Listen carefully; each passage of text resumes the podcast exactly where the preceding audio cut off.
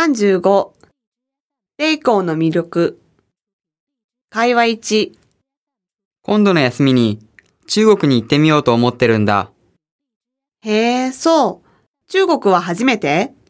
うん。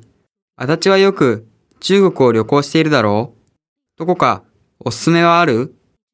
そうだな中国は広いし、見どころはたくさんあるよ。例えば？北京はやっぱり万里の長城や故宮がいいと思うし、上海は都会で買い物が楽しいし、特に良かったところはどこ？個人的に好きなのは、雲南省の麗江。少数民族のたくさんいるところで、他の街とは全然違う雰囲気だよ。へえ。他には？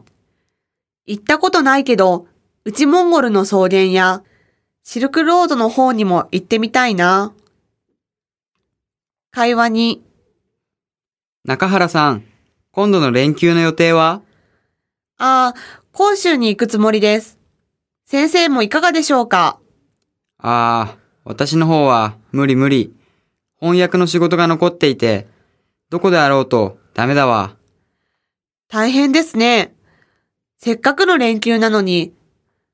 ところで、先生は広州に行ったことがありますか？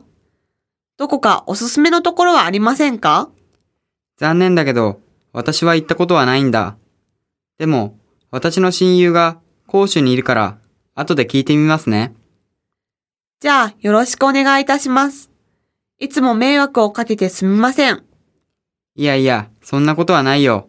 天気予報によると、連休中はずっと晴れだそうです。でも、広州は大連よりもっと蒸し暑いので気をつけてね。はい、わかりました。先生もお体に気をつけてください。